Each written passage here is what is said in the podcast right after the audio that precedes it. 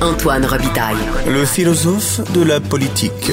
La joute politique ne colle pas sur lui. Il réussit toujours à connaître la vérité. Vous écoutez là-haut sur la colline. Ça a pris du temps, mais un vainqueur a finalement été désigné samedi dans les élections présidentielles américaines. On en parle avec la ministre des Relations internationales du Québec, Nadine Giraud, qui est au bout du fil. Bonjour. Bonjour, bonjour, M. Robitaille. Bonjour. D'abord, une question personnelle. Euh, Kamala Harris a passé une partie de sa jeunesse à Montréal, mais vous, vous êtes né à Saint-Louis, dans le Missouri. Euh, dans le Midwest américain, donc un État qui a d'ailleurs voté pour euh, Donald Trump. Et, vous sentez-vous un peu américaine? En fait, moi, je suis venue ici très jeune. Hein. J'avais trois ans quand mes parents ont déménagé ici. Et je me sens vraiment québécoise, pas américaine. Par contre, j'ai suivi beaucoup tout ce qui s'est passé aux États-Unis. Puis j'ai beaucoup de familles encore aux États-Unis. j'ai quand même un petit lien. Oui. Euh, puis, je sais que mes parents m'ont souvent entretenu de, des, des enjeux ou des défis de mon père quand il est arrivé comme médecin ici au Québec. Donc, euh, ça m'est resté toujours en tête, mais je suis profondément québécoise. Mais ben oui, mais ben oui. Mais avez-vous, vous n'avez pas voté là-bas? Avez-vous la citoyenneté ou? Non, non, j'ai pas voté là-bas. Je suis citoyenne canadienne. Canadienne seulement. OK. Et québécoise. Et québécoise. Parfait. Donc, euh, comment vous avez réagi lorsqu'on a appris la nouvelle euh, samedi? Bien, écoutez, moi, j'ai très bien réagi. En fait, j'ai réagi personnellement et j'ai réagi pour le Québec. Oui. Et personnellement, c'est sûr que de voir une femme de couleur accéder à la vice-présidence des États-Unis, c'est absolument extraordinaire. Oui. C'est extraordinaire comme modèle, c'est extraordinaire comme euh, comme tout, tout le côté ambition qu'elle peut donner aux jeunes enfants et aux jeunes filles et aux jeunes femmes. C'est extraordinaire pour les États-Unis. C'est la première fois. À mon sens, à moi, elle a, elle a vraiment défoncé deux, planches, deux plafonds de verre. Mm-hmm. Le plafond des femmes et le plafond des femmes de couleur. Ben oui. je trouve que vraiment, c'est un, c'est un événement extraordinaire. Maintenant, comme ministre des Relations internationales du Québec, oui. c'est sûr que nous, on, on a toujours travaillé avec l'administration en place je vous dirais que ça fait deux ans qu'on est là. Depuis deux ans, M. Trump était là. Ça ne nous a pas empêché de faire des très belles affaires aux États-Unis aussi. Mais je pense que... Comme quoi, par exemple? Comme quoi, par exemple? Ben, par exemple, de travailler au niveau d'augmenter les exportations, par exemple, de travailler au niveau de trouver des nouveaux débouchés pour nos entreprises ici, euh, de les aider à trouver des contrats différents aussi aux États-Unis. Puis de chaque côté, moi personnellement, entre autres, j'ai travaillé beaucoup aussi avec les chambres de commerce américaines, avec les différents euh, sénateurs, tant républicains que démocrates. Donc, on, est, on était capable de tirer notre épingle du jeu, euh, dépendant des sujets qu'on avait à, à, discuter. Mm-hmm. Par contre, maintenant, la nouvelle élection, ce que ça va nous permettre, je pense, en tout cas, je pense que ça va plutôt calmer un peu euh, les relations. Je pense que ça va adoucir un peu le niveau des relations entre le Québec et les États-Unis. À, euh, à, quel, à quel titre? Parce que on sait que les démocrates peuvent être très protectionnistes, peuvent se montrer très protectionnistes à l'occasion. On se souvient de même Barack Obama qui avait dit qu'il fallait renégocier l'ALENA. Il ne l'a pas fait, mais il l'avait dit. Euh, je crois qu'au niveau du protectionnisme, je suis pas certaine qu'on va avoir beaucoup de, différences parce qu'effectivement, quelle que soit l'administration, il y a du protectionnisme. Et en plus, le COVID fait en sorte que ça exacerbe encore davantage la façon protectionniste de faire. Par mhm. contre, ça va être beaucoup plus prévisible comme relation. On, était toujours un peu sur le sur l'état de, de moment de surprise là, avec l'administration précédente, tandis que maintenant, je pense qu'on va avoir beaucoup plus de prévisibilité dans la façon de faire les choses, dans les la façon de contacter, de, faire les contacts aussi, dans euh, dans le, le, le je dirais le pas l'environnement, mais le l'ambiance qu'il va y avoir entre dans les différents échanges. C'est là surtout qu'on va avoir une différence, d'après moi. Puis, mais pour le Québec, est-ce que ça change vraiment les choses? Par exemple, pour l'exportation d'électricité, euh, c'est au niveau des États que ça se, que ça se règle. Est-ce que, est-ce que ça peut changer quelque chose pour aider, par exemple, Hydro-Québec à faire passer ses fils pour aller livrer l'électricité euh, promise aux, États du, euh, du Nord-Est? Penserais pas que ça va changer beaucoup de choses au niveau du Québec. Vous savez, on a, déjà 70 de nos échanges économiques euh, commerciaux qui sont avec les États-Unis.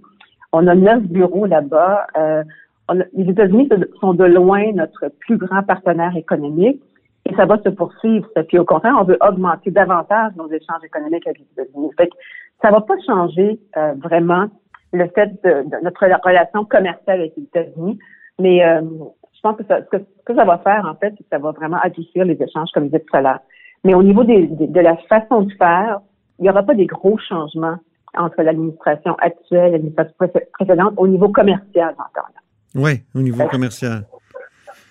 Puisqu'on parle de transition énergétique, euh, bon, on travaille déjà pour être la batterie du Nord-Est des États-Unis avec des, compagnies comme Hydro-Québec, comme Autobus Lyon. Ça va déjà très bien tout ça. Donc, ça va continuer à se poursuivre.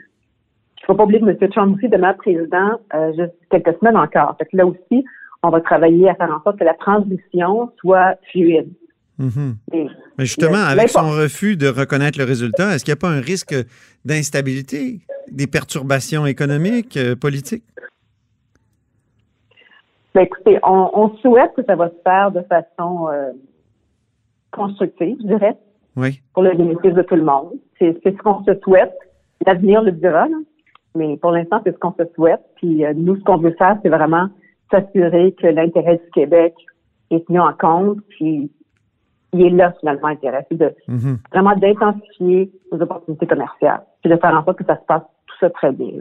Comment on peut se préparer à l'instabilité, aux perturbations? Je sais que à chaque année, là, vous rencontrez vos chefs de poste. Euh, et habituellement, ils viennent ici une fois par année. J'ai l'impression que ça va se faire euh, à, distance. Mais quel genre de discussion vous avez avec euh, tous ces délégués? Là? Ben, je vous dirais qu'à chaque année, effectivement, on les rencontre. Euh, cette année, ça va être virtuel. C'est la semaine prochaine, d'ailleurs, la rencontre avec tous les chefs de poste partout à travers le monde. Mm-hmm. Et euh, on a beaucoup de discussions. L'année passée, on avait, on avait positionné beaucoup, beaucoup de discussions autour de comment on peut travailler ensemble, comment on peut, on peut mieux travailler tous les chefs de poste, par exemple, par continent, mm-hmm. par secteur d'exportation, par, secteur économique aussi. vous savez, ça fait à peine un an et demi maintenant qu'on a lancé une vision internationale du Québec qui pousse sur un angle beaucoup plus économique, pour un virage beaucoup plus économique.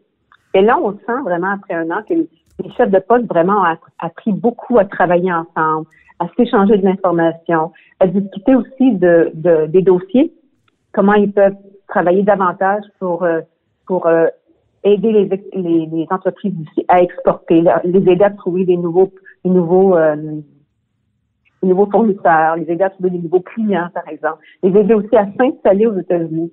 Donc, on travaille, travaille beaucoup par continent et par secteur. Donc, ça fait en sorte qu'il y a beaucoup plus d'échanges d'informations qui se font à la fois avec les chefs de poste, mais aussi avec Investissement Québec, qui est maintenant rendu aussi beaucoup euh, à l'international, c'est à Investissement Québec ici international aussi. Le récent échange euh, entre euh, le président français Emmanuel Macron et François Legault, puis par la suite entre euh, M. Macron et M. Trudeau. Est-ce que ça, ça ne démontre pas que, et, c'est une ancienne ministre des Relations internationales qui me l'a dit, là, Christine Saint-Pierre, que la diplomatie québécoise, elle ne peut pas être strictement économique. Est-ce que ça vous a pas ouvert les yeux là-dessus, cette, cet épisode-là, d'ailleurs très intéressant pour le Québec, qui a peut-être relancé les relations Québec-France? En fait, je vous dirais que euh, la diplomatie n'est pas économiquement, euh, seulement économique. Puis j'ai dit depuis le début, euh, quand on quand on a fait notre quand j'ai annoncé la vision internationale du Québec en novembre passé, 2019, qui a l'air d'être il y a dix ans aujourd'hui, là, mm-hmm. ça fait il y a un an, on, a, on, a, on annonçait un virage économique et non pas éliminer tout ce qu'on fait puis passer à l'économie la diplomatie d'influence va toujours, toujours, toujours demeurer parce que c'est notre base. Ça fait 50 ans qu'on fait ça et c'est là-dessus et à cause de ça, grâce à ça, je dirais, qu'on a bâti les relations qu'on a partout à travers le monde. Donc, c'est très important qu'on garde cette, cette, base-là, qu'on continue à la solidifier. Toujours, c'est comme une base d'une maison, là. Oui. La fondation est solide, on continue à l'entretenir, mais là, maintenant, on met le deuxième étage, puis l'étage économique. Et l'étage économique, on peut le faire parce qu'on a la première base. Non, on ne mhm. pourrait jamais faire ça. Et la relation qu'on a avec la France, entre autres, c'est une relation qui est très spéciale. Et l'intervention qu'on a vue avec M. Macron et M. Euh, Monsieur Legault, ça provient, entre autres, aussi de toute cette base qu'on a là et de toutes les relations qu'on continue à établir, à nourrir durant toute l'année avec la France. pour moi, la relation, la, diplomatie telle quelle, il y a deux, il y a deux, il y a vraiment deux, euh, deux branches là. Mm-hmm. la, diplomatie d'influence, la diplomatie économique. Mm-hmm. Il y a certains pays, par exemple, aujourd'hui, où on ne peut pas encore faire de diplomatie économique parce que notre base n'est pas là. Oui. Donc, c'est vraiment très, très important qu'on continue à faire ça. Là. Puis oui, on parle beaucoup d'économie, d'économie, mais en même temps, on peut parler d'économie parce que l'autre est là. là. C'est ça. Euh, pour revenir aux États-Unis, le fait que Kamala Harris euh, ait passé une partie de sa jeunesse à Montréal, est-ce que vous pensez que ça, ça va la rendre plus sensible euh, au, cas du Québec, si jamais ce cas-là se présente à ses yeux? Ou, je ne sais pas. J'ose espérer que oui. Parce que c'est sûr que quand on passe une partie de notre jeunesse quelque part, on a quand même un petit attachement qui reste. Mm-hmm. Moi, pour mon exemple personnel, j'ai passé une partie de ma jeunesse à Gaspé. C'est sûr que dès qu'on parle de Gaspésie, j'ai un attrait particulier, puis j'ai une, attirance particulière. Je suppose qu'elle doit avoir à peu près la même chose, surtout que une chose est sûre, quand ils vont parler du Québec euh, à la Maison-Blanche, je suis certaine qu'elle va, qu'elle va avoir une oreille attentive, puis je suis certaine que euh, à l'instar de d'autres, elle ne se demandera pas où est le Québec sur la carte. Et là, on sait que son école secondaire euh, à Westmount se, souvient d'elle, euh, l'honneur. Est-ce que le Québec pourrait en profiter quoi pour l'inviter ici? Pour est-ce que vous, vous pourriez tabler sur ce, ce lien-là qui est quand même particulier? On va essayer. oui. c'est sûr que c'est quelque chose qui me, qui me trotte dans la tête, je dois vous avouer. ah oui? Oui, oui. En, plus, On va voir comment ça va se poursuivre, tout ça, là, évidemment, mais euh, c'est quelque chose qui me trotte dans la tête. Donc, euh, c'est ça. Vous avez des, éléments communs avec euh, cette femme, après tout. Écoutez, on est toutes les deux. Vous êtes une politicienne, toutes les deux politiciennes. Vous êtes noire, oui, c'est ça. Il y a déjà, un petit peu comme je me sentais aussi des liens avec l'administration euh, Obama, c'est évident que c'est évident qu'en étant une femme de couleur qui accédait à un poste très élevé, le poste est élevé aux États-Unis euh, de présidente, euh, au niveau politique, c'est évident qu'au départ, on se sent connecté. Là. Ben oui. Ne presque par ça. Hein? Alors, on va, on va voir ce que vous allez faire, quelle sorte d'invitation vous allez lui lancer, Nadine Giraud. on, va vous suivre. Euh, merci beaucoup pour cet entretien. Merci beaucoup, M. Robitaille. Nadine Giraud est ministre des Relations internationales euh, du Québec. Eh bien, c'est tout pour nous à la haut sur la colline pour aujourd'hui, euh, lundi.